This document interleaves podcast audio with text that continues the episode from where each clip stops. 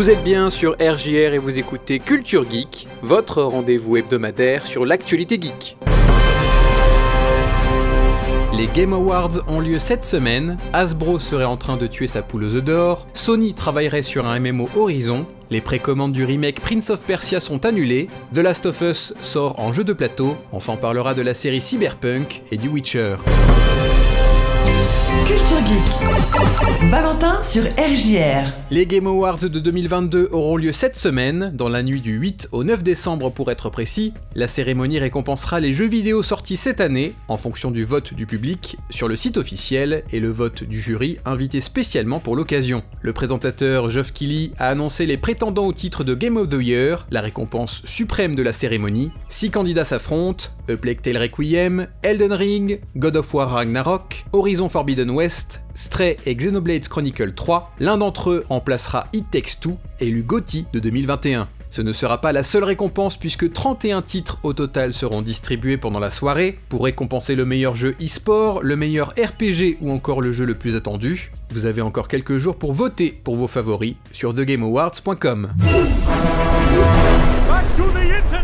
Hasbro est-il en train de tuer sa poule aux œufs d'or? C'est ce que semble penser la Bank of America et les collectionneurs de cartes Magic The Gathering. Pour fêter les 30 ans du jeu de cartes, un ensemble spécial 30e anniversaire est en vente depuis fin novembre pour la modique somme de 1000 dollars. L'édition 30e anniversaire contient 4 paquets de cartes de 15 cartes chacune, des réimpressions de cartes emblématiques du jeu comme le légendaire Lotus Noir. C'est pourquoi les spéculateurs craignent que cette réédition fasse perdre de la valeur à leur collection. Du côté des marchés, l'action d'Asbro a perdu 40% de sa valeur cette année, passant de 100 dollars de l'action en début 2022 à moins de 60 dollars aujourd'hui, en cause les nombreux sets imprimés, D'habitude, Magic the Gathering sort 3 extensions par an, mais 2022 a été l'année des crossovers pour le jeu de cartes avec les collections Universe Beyond, des cartes Warhammer 40 000, Donjons et Dragons ou encore Transformers, et c'est sans compter les cartes Seigneur des Anneaux, Doctor Who, Final Fantasy VII ou encore Assassin's Creed prévues pour 2023 et 2024. Les joueurs ont du mal à suivre ou même à s'exciter pour un nouveau produit quand il en sort un tous les mois.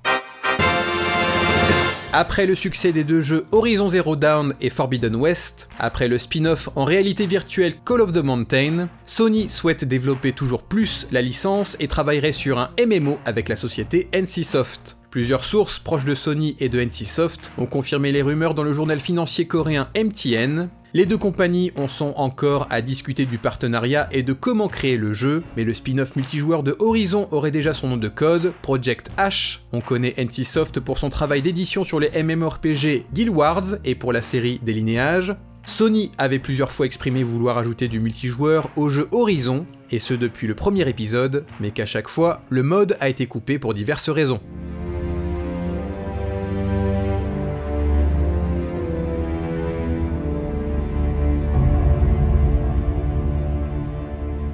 Les nouvelles concernant le remake de Prince of Persia se font de plus en plus inquiétantes. Cela fait maintenant plus de deux ans qu'Ubisoft a annoncé travailler sur un remake du premier épisode de la série, Les Sables du Temps, sorti à l'origine sur la PlayStation 2.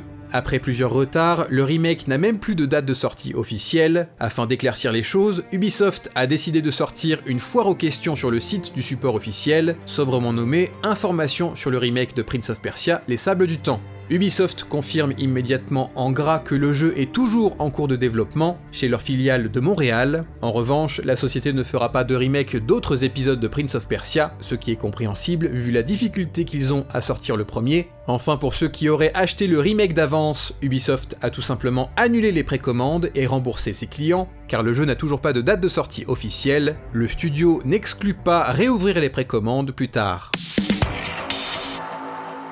Après s'être fait connaître dans le monde du jeu vidéo, la licence The Last of Us sera déclinée en série live à partir de l'an prochain, mais également sous la forme d'un jeu de plateau conçu avec la participation de la société anglaise Teamborn, qu'on connaît pour les jeux de société Dark Castle et Escape the Dark Sector.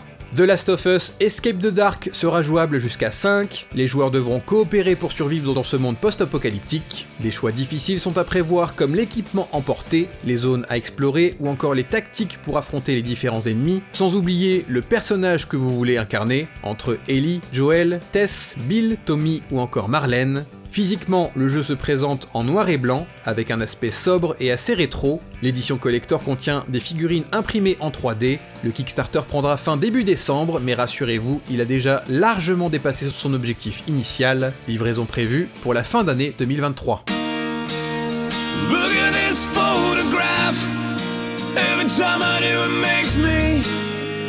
Mauvaise nouvelle pour ceux qui espéraient une saison 2 à Cyberpunk Edge Runners. L'animé Netflix qui se déroule dans l'univers de Cyberpunk 2077. CD Projekt Red a confirmé qu'il ne travaille pas sur une saison 2 à Edge Runners, la série étant prévue comme un standalone. Le community manager Satori Onma a avoué qu'il adorerait continuer de travailler avec des studios japonais pour produire d'autres animés CD Projekt Red, et ce sera sans doute un plan marketing pour le studio polonais, puisque Edge Runners a largement boosté les ventes et le nombre de joueurs sur Cyberpunk 2077 dans les semaines ayant suivi la sortie de la série.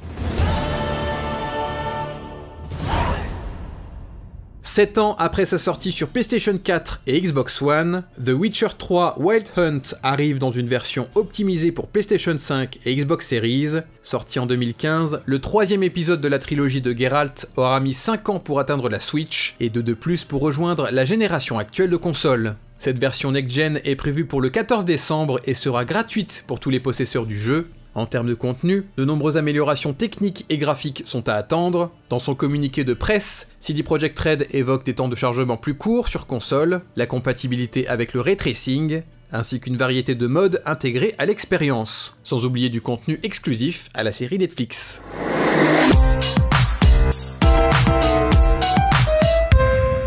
Enfin, pour fêter les 15 ans du jeu vidéo The Witcher, le premier épisode de la trilogie, CD Projekt Red a annoncé qu'il bénéficiera d'un remake. Le jeu sera reconstruit de zéro et tournera sous Unreal Engine 5. Il sera développé par le studio Fool's Theory, un studio constitué d'anciens de CD Projekt Red ayant déjà travaillé sur la trilogie The Witcher. Quant à moi, je vous dis à la semaine prochaine et d'ici là, amusez-vous bien.